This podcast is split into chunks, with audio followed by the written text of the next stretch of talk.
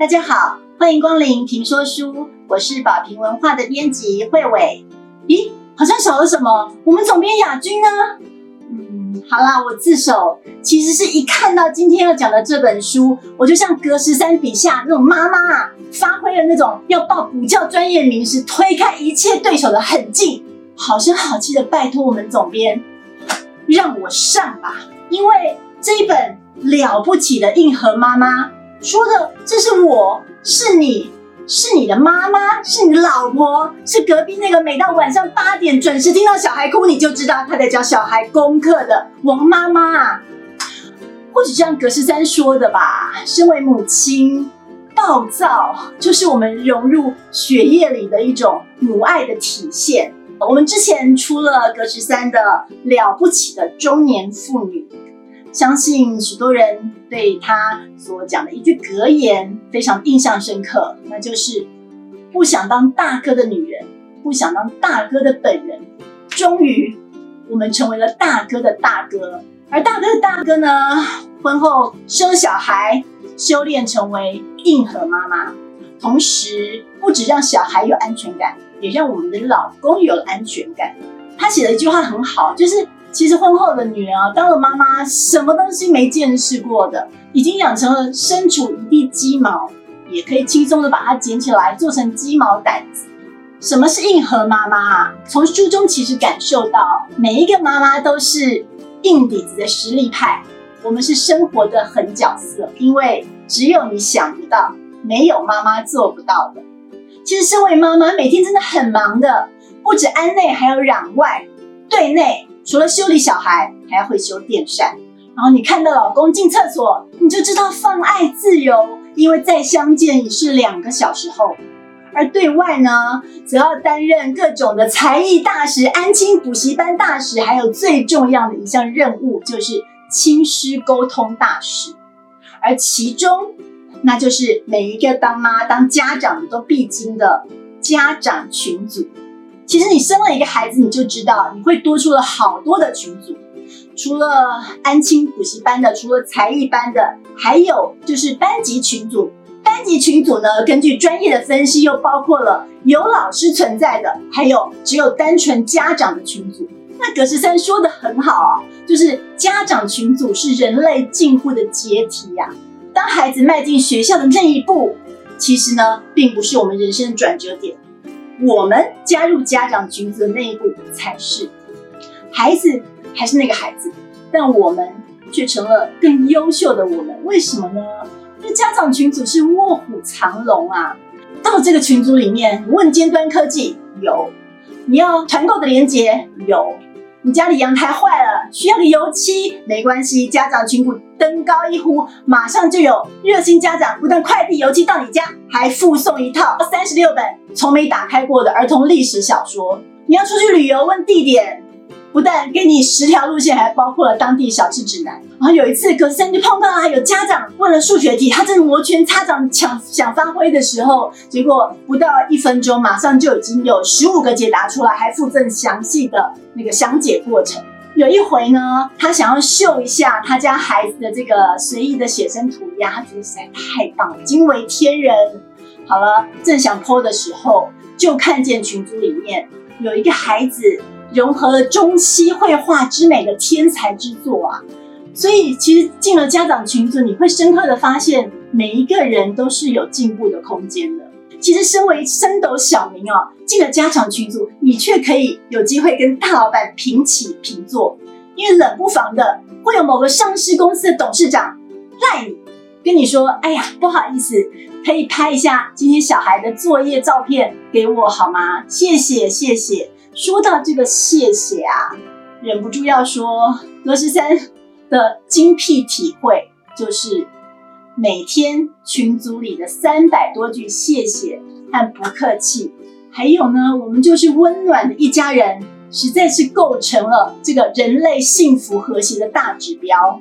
我想到哈，我我们有一个跟老师的群组。有一次是老师的公告哦，老师在公告的最后特别注明了，各位家长为了避免洗版，请大家看过就好，不必回应，也不用道谢。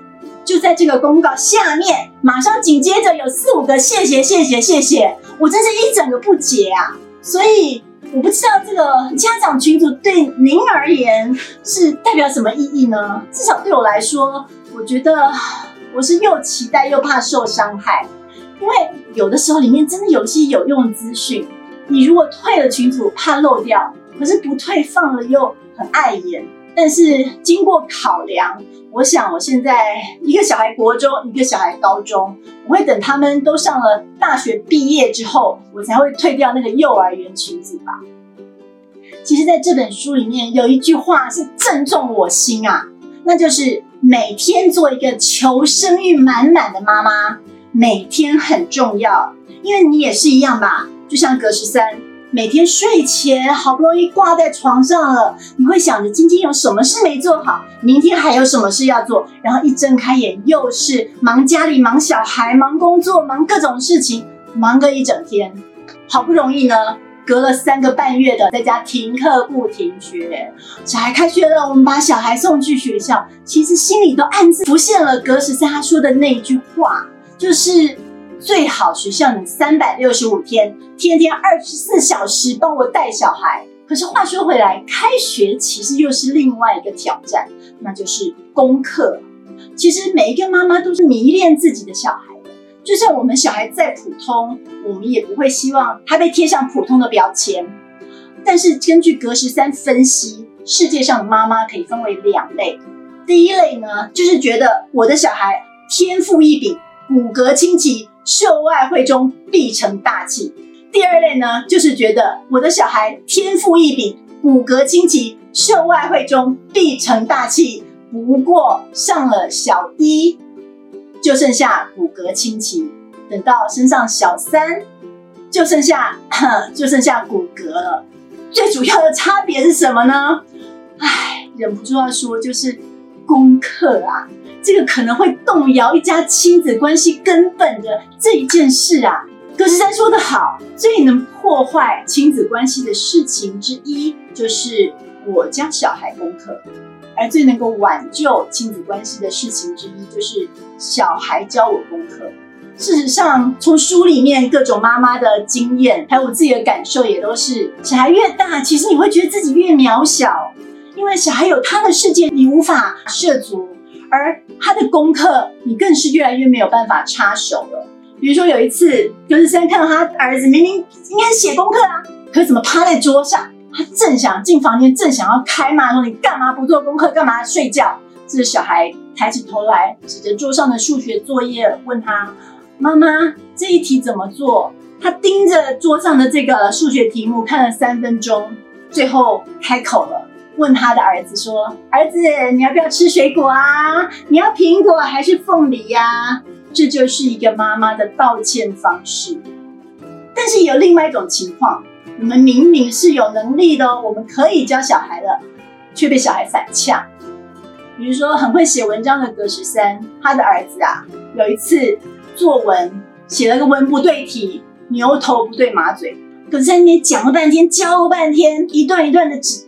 他儿子从头到尾闷不吭声，直到最后他气急了，跟他儿子说：“好，这次放假我们就来写作文。”哎，他的孩子开口啦，他说：“我觉得作文是一种很自我的东西。”虾米呀，这样子的事情到底哪一个妈妈能够忍受啊？